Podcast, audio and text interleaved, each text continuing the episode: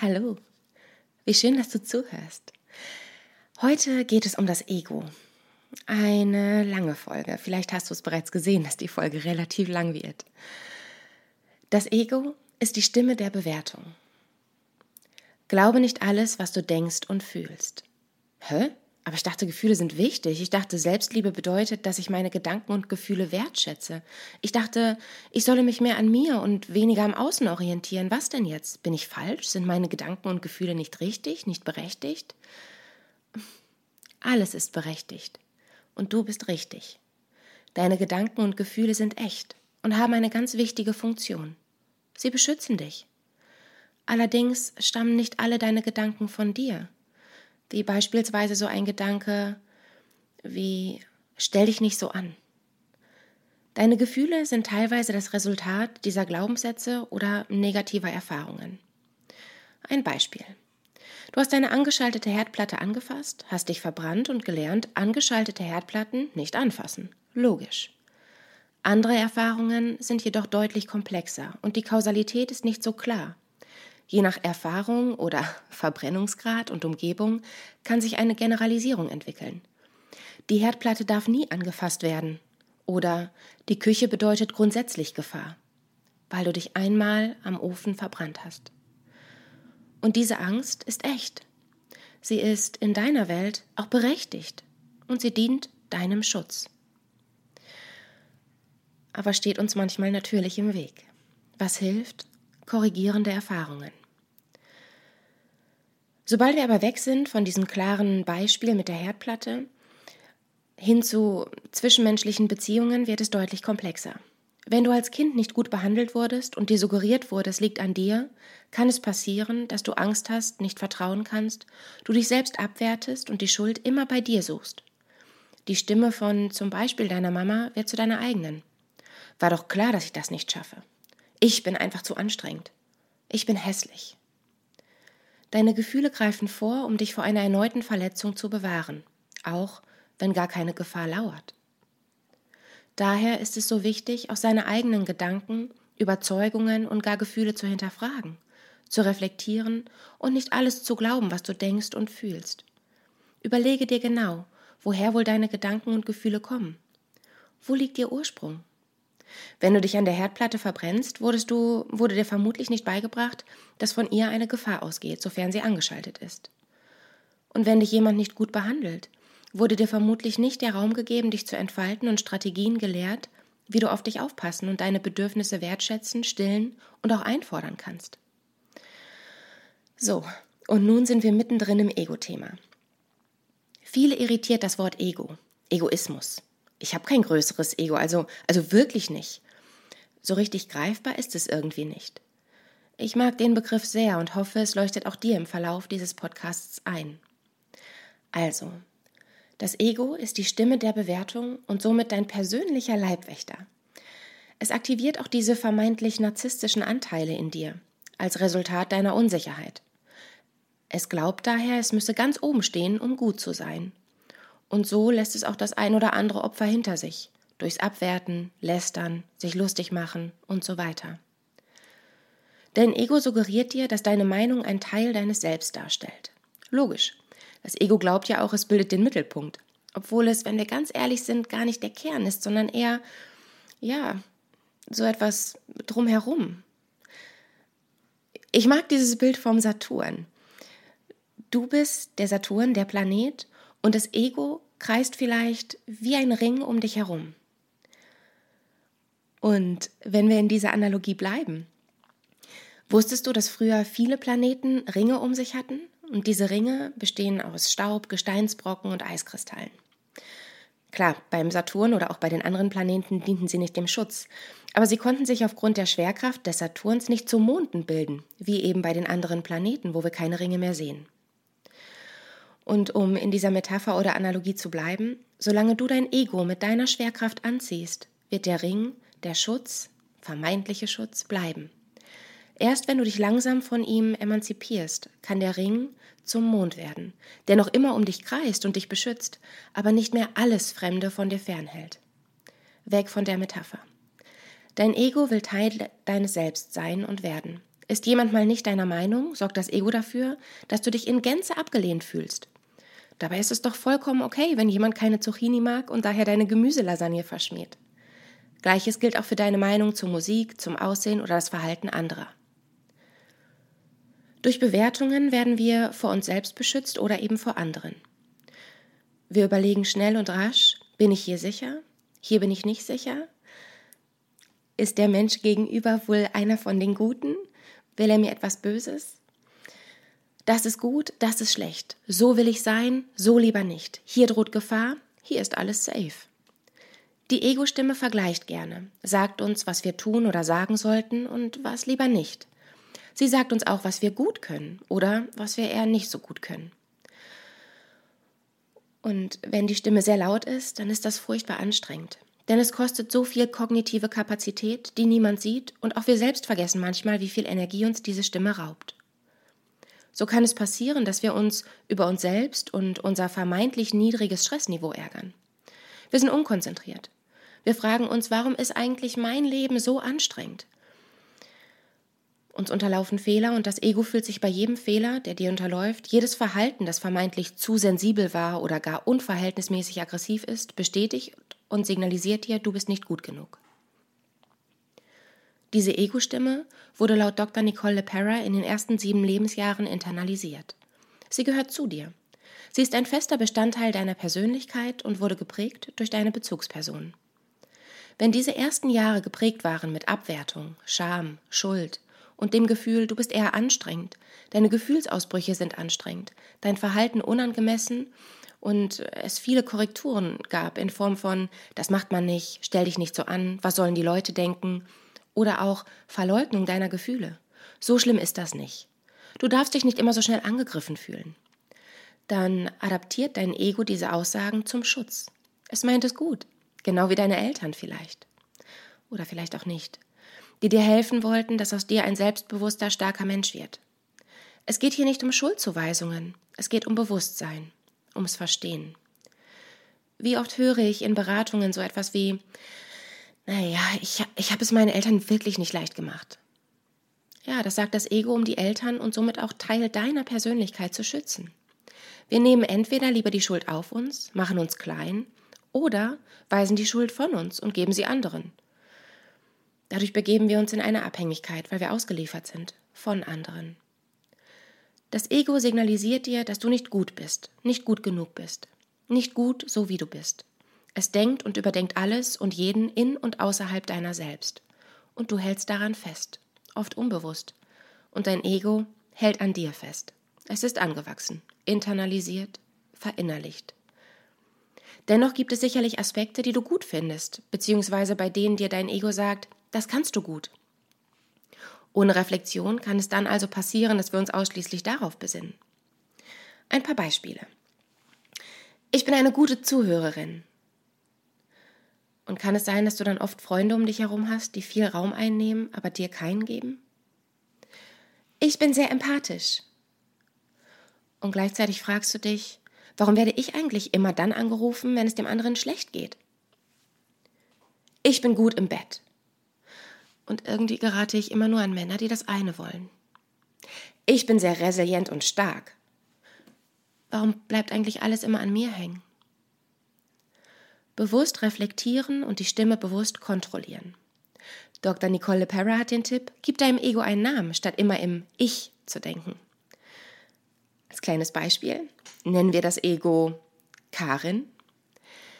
Ich weiß, dass ich nicht gut bin und strenge mich daher an und mache viel zu viel versus Karin sagt mir, ich sei nicht gut genug und daher strenge ich mich an.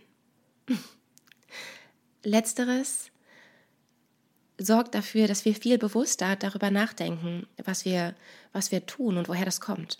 Es ist mein Ego, das mir sagt, ich muss mich anstrengen.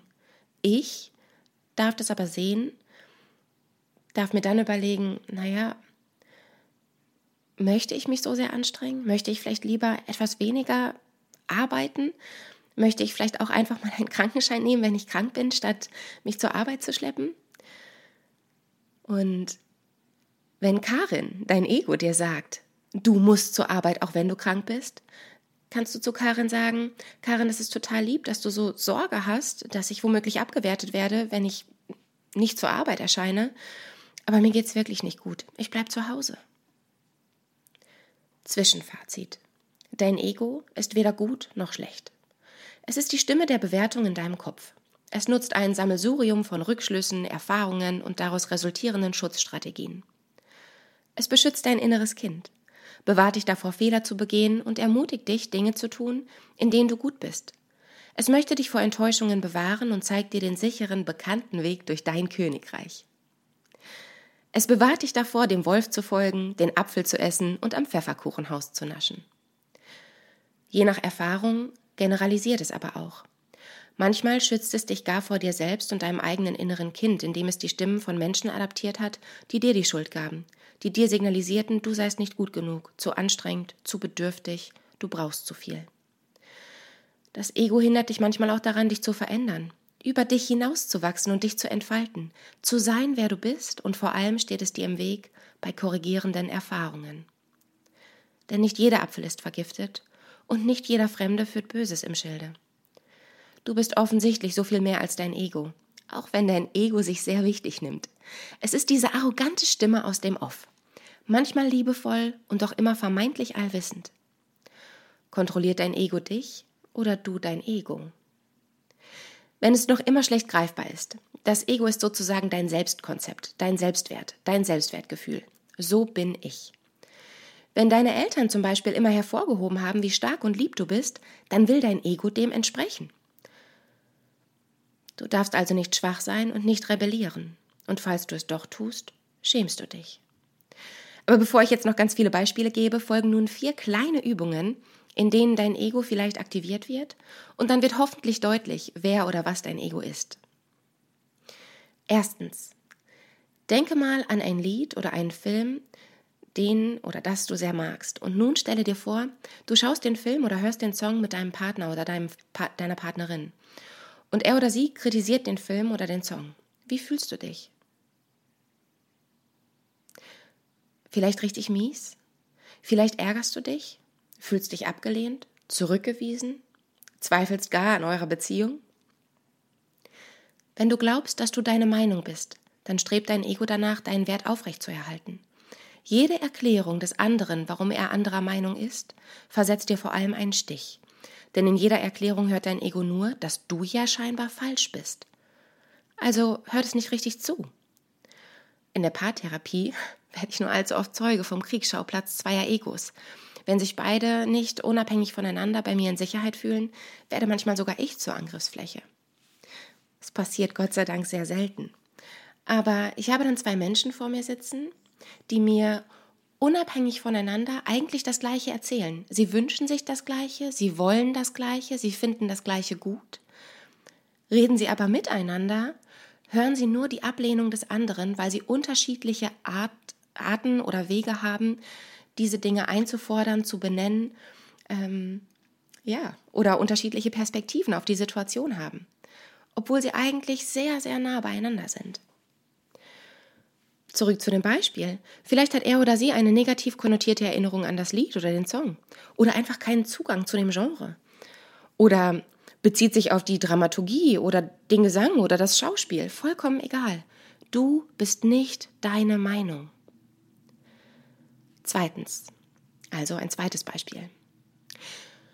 Du sitzt in der Dienstbesprechung. Die Kollegin, die eigentlich heute mit dem Protokoll dran ist, kommt zu spät und ist schlecht gelaunt erzählt wütend von dem Stau, der Parkplatzsuche und davon, dass sie ohnehin furchtbar schlecht geschlafen hat und sich heute auch gar nicht gut fühlt.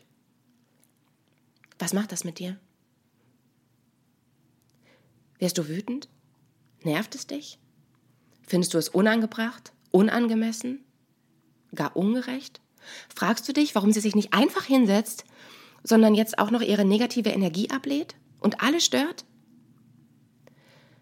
Wir wollen zu den guten Menschen gehören. Was gut ist, lernen wir recht früh durch Reaktionen auf unser Handeln.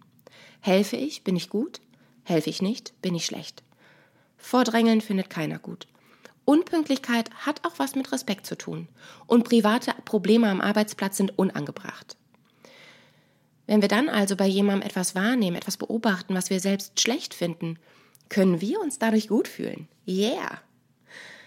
Daher werten wir ab. Und unser Ego hilft uns dabei. So bist du nämlich nicht. Mm. Das Problem, das Kategorisieren in gut und schlecht, das Bewerten generalisiert sich. Wir bewerten dann sehr rasch, sehr schnell und irgendwie immer, auch uns selbst. Es fällt uns immer schwerer, etwas zu verstehen, weil wir direkt beim Ablehnen oder Gutheißen sind, wenn uns jemand etwas erzählt. Dann hören wir gar nicht mehr richtig zu. Wir hören den ersten Satz und bilden uns direkt eine Meinung und finden das gut oder schlecht, ohne zu Ende zuzuhören. Außerdem bewerten wir uns selbst ja auch. Falls du dich hier bei diesem Beispiel sehr geärgert hast, dann gehörst du vermutlich auch zu den Menschen, die es wahnsinnig stresst, wenn sie selbst im Stau stehen und selbst zu spät kommen. Die fast anfangen könnten zu weinen, wenn sie so ausgeliefert zwischen all den Autos stehen, weil sie so sehr danach streben wollen, gut zu sein. Falls dein Ego bisher nicht aktiviert wurde, es folgen noch zwei weitere Beispiele. Stell dir vor, du hast gerade eine echt stressige Phase und versuchst irgendwie alle Bälle in der Luft zu halten. Eine Person, die du ohnehin nicht leiden kannst, begrüßt dich mit den Worten Du siehst aber fertig aus. Wie würdest du am liebsten reagieren? Meine Reaktion? Ey, weißt du eigentlich, was ich gerade alles wuppe? Und jetzt musst du auch noch nachtreten? Was soll das? Wie übergriffig und grenzüberschreitend das ist. Ey, das ist so verletzend. Okay, sagen würde ich vermutlich nur etwas garstig. Ja, bin ich auch. Diese Aussage wird eigentlich nur dann zum Angriff, wenn wir unsicher sind. Unsicher im Sinne von, wir wissen nicht, was die Person von uns hält und vielleicht will sie uns ja Böses oder hat niedere Absichten, will uns verletzen.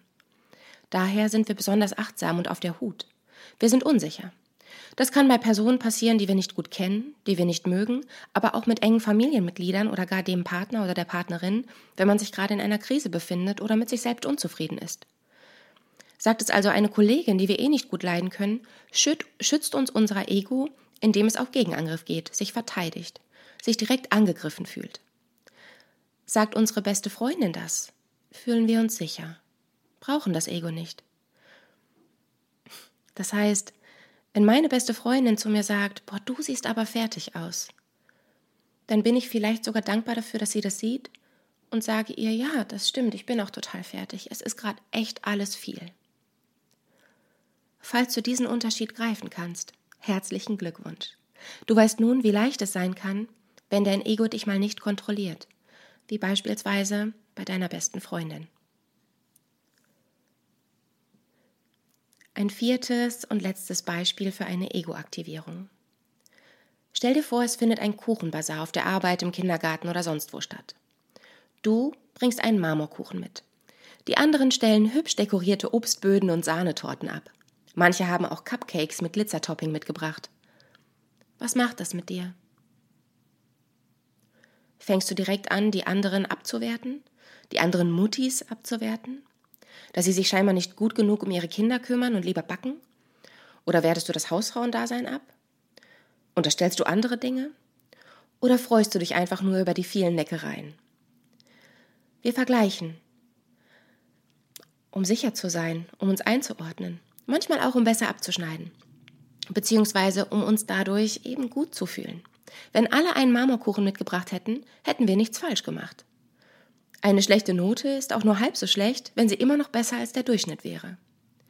Diese extreme Wettbewerbsbetontheit lässt uns jedoch auch glauben, dass der Erfolg anderer eine Bedrohung für uns selbst darstellt. Wie beim Sprint, als gäbe es am Ende diesen einen Sieger des Lebens.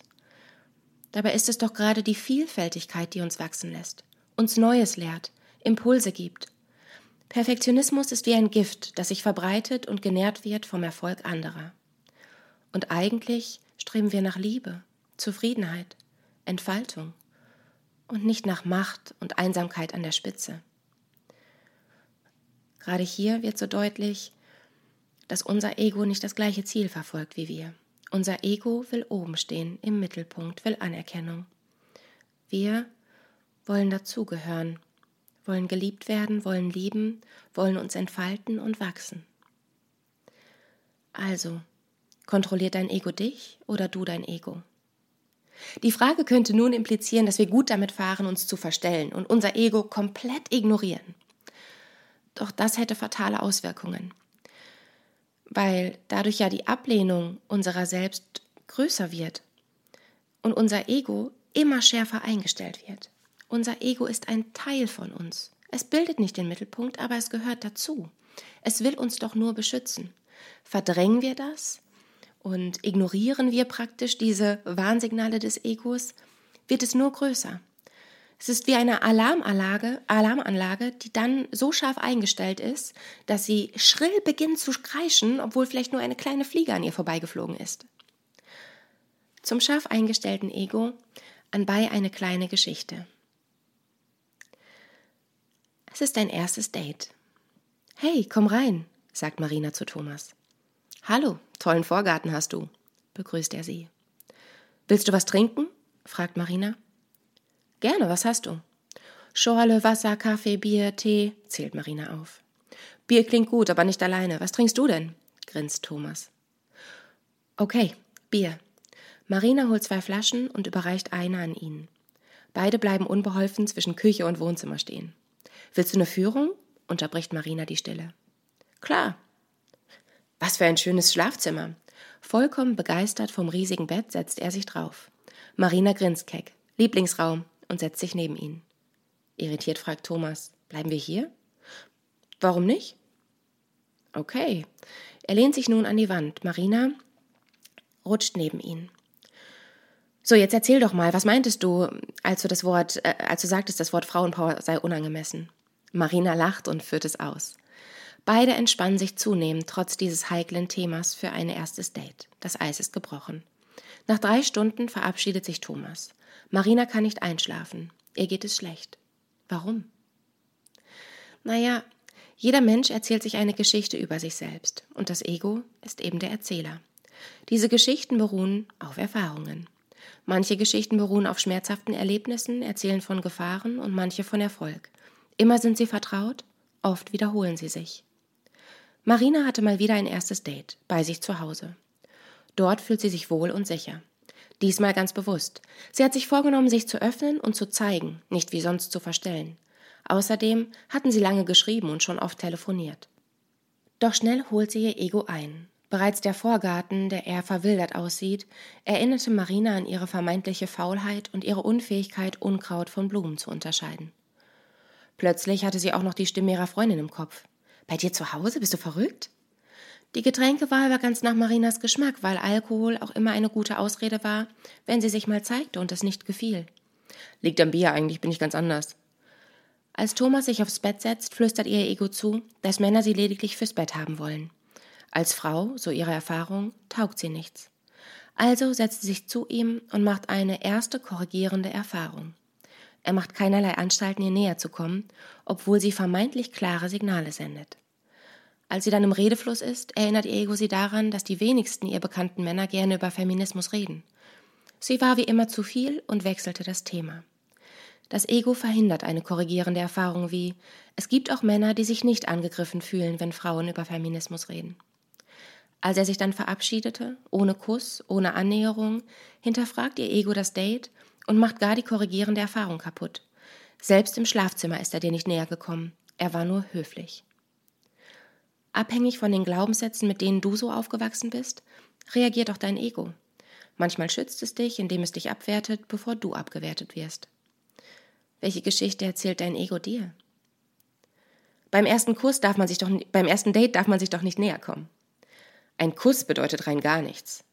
Er ist einfach zu nett und daher funkt es auch nicht. Ich stehe halt auf Bad Boys. Du musst ihm jeden Wunsch von den Augen ablesen.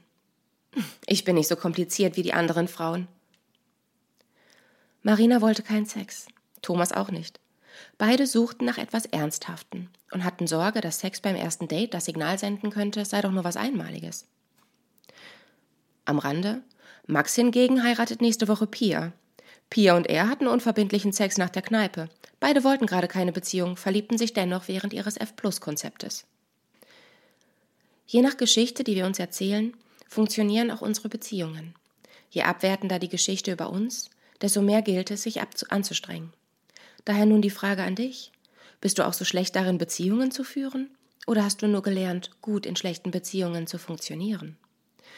Wer gemobbt wurde, keine bedingungslose Liebe erfuhr, wem suggeriert wurde, er sei anstrengend oder selbst schuld, der sucht den Fehler bei sich. Teilweise wird gar jemand Gutes abgewiesen mit der Begründung, es sei zu langweilig, zu sicher. Es ist ein unbewusster Mechanismus. Der ist so gut und das fühlt sich komisch an, das kenne ich nicht, das kann ich nicht glauben oder das habe ich nicht verdient. In jedem Fall bedeutet diese Unsicherheit Unwohlsein und Gefahr. Vielleicht hast du auch gelernt, hervorragend in unberechenbaren und anstrengenden Beziehungen zu funktionieren. Die Sicherheit und das vertraute Gefühl überwiegen dem Leid. Sicherheit, weil du es so kennst. Vertrautes Gefühl, weil du es gewohnt bist, diejenige zu sein, die sich anstrengen muss. Du glaubst, Leid und Unsicherheit gehören eben einfach dazu. Und vielleicht möchtest du der Held oder die Heldin sein und hast das Gefühl, du müsstest einer Frau oder einem Mann die Welt zu Füßen legen und wenn sie oder er traurig ist, dann ist es deine Schuld.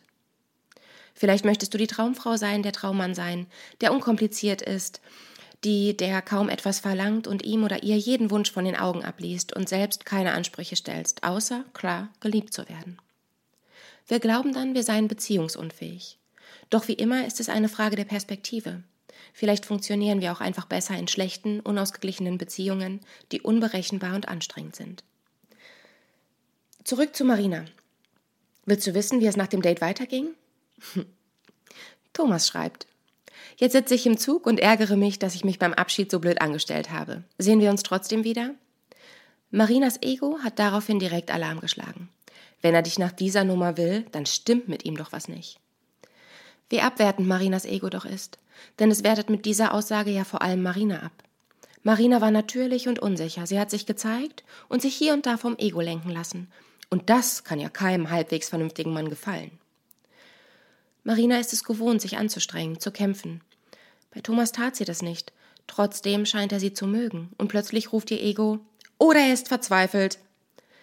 In fast jedem Bereich scheint es Regeln zu geben, aufgestellt vom Ego, das Erfahrungen kombiniert, Rückschlüsse zieht und Stimmen von anderen adaptiert.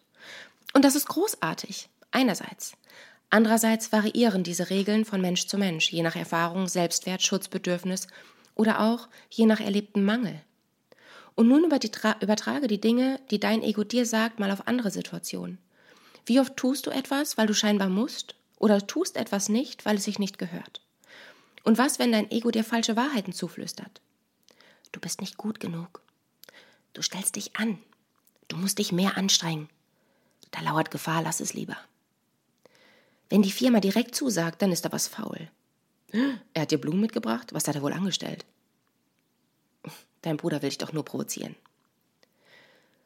Wie scharf ist dein Ego-Alarmsystem eingestellt? Hier in dieser kleinen fiktiven Geschichte wird deutlich, das Ego möchte ja das Selbst beschützen, das Selbst soll gut sein. Also was kannst du tun, wenn dein Ego aktiviert wird und die Alarmanlage laut schrillt? Gehen wir mal zurück zu diesen kleinen Beispielen. Die Kollegin kommt zu spät und lädt ihre negative Energie ab. Das Ego sagt dir, ihr Verhalten ist schlecht. Besänftige zunächst dein Ego, indem du dir bewusst machst, warum es so hart reagiert.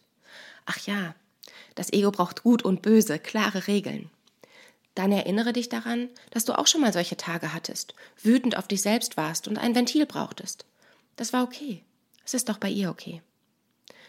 Dennoch ärgert dich ihr Verhalten. Und gegebenenfalls könntest du ihr sagen, ey, wir sind hier schon mittendrin, ich habe das Protokoll jetzt für dich übernommen und das nervt mich ein bisschen. Das kann passieren, aber ich würde jetzt echt gern weitermachen. Und bezogen auf gut und böse. Menschen, die sehr klare Kategorien haben, gut, schlecht, gut, böse. Manchmal hilft es, sich die Frage zu stellen, was sind denn eigentlich die guten Eigenschaften eines Menschen? Mit welchen Menschen umgebe ich mich selbst gerne? Wenn du viele Dinge an dir abwertest, zum Beispiel, boah, warum nehme ich immer alles so persönlich? Es ist nicht eigentlich so, dass du das nur abwertest, weil, naja, du das Gefühl hast, dir geht es dadurch schlecht, aber wäre es nicht schön, wenn andere Menschen ähnlich empathisch und aufmerksam sind und du einfach sicher gehen könntest, dass dich auch alle irgendwie im Blick haben? Und transparent darüber reden, wie es ihnen geht und wie, wie sie sich fühlen, weil du dann aufhören könntest zu analysieren und selbst diese Blind Slots zu füllen. Denn das Problem ist ja, dein Ego unterscheidet nicht zwischen Verhalten und Eigenschaften. Jemand kommt zu spät, sie ist unhöflich, ich leide. Ich komme zu spät, ich bin unhöflich, andere leiden. Aber wenn du einmal zu spät kommst, bist du ja kein schlechter Mensch. Das ist aber das, was dein Ego dir suggeriert. Unsicherheit sorgt für Angriff, in dem Beispiel mit der Aussage, du siehst aber fertig aus. Was kannst du da tun? Du weißt sehr genau, wo du dich wohlfühlst und wo oder bei wem es nicht so ist. Manchmal sind wir einfach auch per se unzufrieden und unser Ego ist somit permanent auf Angriffmodus. Denn es weiß, okay, das Selbst schwächelt gerade, ist unzufrieden, also muss ich groß werden und greife erstmal jeden an, der auf mich zukommt. Versuche mal hier eine Beobachterrolle einzunehmen, so als Trick. Wann ist dir denn alles egal? Wenn du verliebt bist vielleicht? Wenn du dich gerade in deinem Körper wohlfühlst? Wenn du sehr viel Anerkennung erfahren hast oder eben in Verbindung mit anderen Menschen? Wenn also diese Kollegin zu dir kommt und sagt, boah, du siehst echt fertig aus, überleg dir vielleicht kurz, wenn XY das gesagt hätte oder wenn ich mich gerade wohlfühle, wie würde ich dann reagieren? Damit beruhigst du dein Ego und nimmst ihm die Macht und die Wucht. Gleichzeitig akzeptiere dein Ego als Teil von dir, das nicht gelernt hat, Ablehnung von Ablehnung zu unterscheiden und reagiere entsprechend. Sei ehrlich und transparent. Autsch, das tut weh. Ich habe das jetzt sehr persönlich genommen und fühle mich ehrlich gesagt ein bisschen angegriffen, denn mir geht's wirklich nicht gut. Das wäre eine ego-schutzlose Aussage, indem du das Ego trotzdem ernst nimmst. Die Gefühle, die ausgelöst werden, die sind echt, die sind da. Aber du musst vielleicht nicht direkt auf Angriff gehen und die Unterstellung oder das, was das Ego dieser Kollegin unterstellt, darauf reagieren sondern diesen Zwischenschritt, das erstmal zu hinterfragen und ihr zu sagen, ey, damit verletzt du mich. Und dann mal schauen, wie sie reagiert. Vielleicht war es gar nicht so gemeint. Das Beispiel, jemand ist anderer Meinung. Wie oft ich das gerade schon in diesem Podcast gesagt habe. Du bist nicht deine Meinung. Soweit waren wir bereits. Kann man nicht oft genug wiederholen. Und auch wenn es jetzt gerade albern klingt, ich hatte mal eine Beziehung, die ich hinterfragt habe, als er meine Musik nicht mochte. Aber genau so war es. Übrigens, ich mochte seine Musik auch nicht, geliebt habe ich ihn dennoch. In meinem Fall war es so, dass die Musik, die ich höre, widerspiegelt, was Liebe, Beziehung, das Leben für mich bedeutet. Das heißt, ich habe viele meiner Werte in dieser Musik wiedergefunden. Und als er meine Musik, diese Lieder abgewertet hat, fühlte ich mich abgelehnt. Wichtig auch hier, akzeptiere dein Ego. Die Musik spiegelt exakt meine Werte wider. Sie beschreibt Liebe, wie ich sie empfinde, und natürlich fühlt es sich bedrohlich an, wenn mein Partner mit der Musik nichts anfangen kann. Ich akzeptiere, dass mein Ego so funktioniert. Ich akzeptiere, dass das Bedürfnis nach Anerkennung und Zugehörigkeit größer ist als das Bedürfnis nach Wissen. Und ich hätte selbst vielleicht sagen können, in dem Lied fühle ich mich immer so verstanden und nun fühle ich mich in Gänze abgelehnt. Vielleicht hätte ich selbst gelacht, wenn ich es ausgesprochen hätte. Und vielleicht hätte mein Partner damals gesagt, ich kann Ed Sheeran einfach nicht leiden. Ich habe noch nie auf den Text gehört. Dann hätte ich mich weniger abgelehnt gefühlt, beziehungsweise mein Ego hätte mir seine andere Meinung nicht als Ablehnung meiner Person verkauft. Zu guter Letzt das Beispiel mit dem Kuchenbazar, also Vergleiche. Wir tun gerne so, als gäbe es da diesen Übermenschen, und vernachlässigen komplett unseren Wunsch nach Individualität. Versuche dir deutlich zu machen, wie das Ego funktioniert, wofür es den Vergleich bedarf und baue dir kleine Brücken. Beispielsweise sorgst du ja mit deinem trockenen Marmorkuchen dafür, dass alle anderen sich gut fühlen. Danke dafür. Und langfristig gelingt es dir vielleicht sogar, dich mit und für andere zu freuen. Wow, toller Kuchen. Ich wünschte, ich wäre so talentiert. Du verteilst Anerkennung und Menschen werden gerne in deiner Nähe sein. Sie lehnen und werten dich gar nicht für den Marmorkuchen ab. Im Gegenteil. Du gibst ihnen die Chance, sich gut zu fühlen. Wer weiß, wie es ihnen sonst so geht. Wer weiß schon, warum eine Mama so viel Zeit ins Backen investiert. Vielleicht ist sie gelernte Konditorin. Oder es ist einfach eine Leidenschaft von ihr. Oder sie tut das aus purer Freude, so wie du vielleicht gerne malst, joggst, tanzt, liest, isst, Netflix guckst oder, oder, oder. Du hast nun schon ein gutes Bewusstsein über dein Ego erlangt. Das Bewusstsein hilft dir langfristig selbstbestimmt damit umzugehen. Ja, ich weiß, es klingt immer so ein bisschen pathetisch am Ende. Yay, jetzt kannst du dein Ego kontrollieren. Aber natürlich ist das ein längerer Prozess und ich gebe hier lediglich Impulse. Vielleicht hörst du noch mal rein, vielleicht liest du das Skript auf meiner Seite nach. Ähm, vielleicht folgst du mir auf Instagram und ich erinnere dich da regelmäßig. Aber wenn du lernst, deine Gedanken und Gefühle zu akzeptieren, denn sie sind ja da, sie passieren und du kannst sie nicht kontrollieren. Und du akzeptierst es, weil es menschlich ist und sie einen guten Grund haben und einen Ursprung. Wenn du sie akzeptierst, kannst du sie annehmen und reflektieren, sie werden dir bewusst. Aktuell bist du deinem Ego vielleicht noch ausgeliefert und verbietest dir so zu sein, wie du bist, weil dein Ego sich fürchtet oder glaubt, ey, wenn du dich so zeigst, wie du bist, dann mag dich keiner. Aber wenn du dir bewusst machst, dass diese Stimme, wenn du dich zeigst, wie du bist, dann mag dich keiner, gar nicht deine ist, sondern die von deinem Ego, von Karin oder von wem auch immer, dann kannst du mit ihr in den Austausch gehen, in den Dialog gehen und einen Weg finden, dich selbst zu beruhigen und zu besänftigen, ohne dein Ego in Gänze abzulehnen. Korrigierende Erfahrungen bedeuten, du verhältst dich beim nächsten Kuchenbazar, das nächste Mal, wenn jemand etwas Schlechtes tut, nicht deiner Meinung ist oder dich womöglich angreift, anders als bisher, offen und ego-schutzlos. Mal sehen, ob dein Ego recht behält und es dir in der Tat schlechter geht. Ich bin ganz gespannt, was passiert. Sicherlich wird dein Ego manchmal recht behalten. Aber nicht immer. Da bin ich sicher.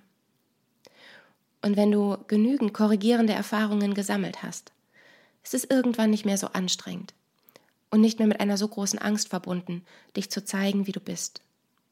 Ehrlich zu sein, transparent zu kommunizieren, was du brauchst, denkst und fühlst, ohne diesen Ego-Filter, der dir Dinge verbietet oder Dinge forciert.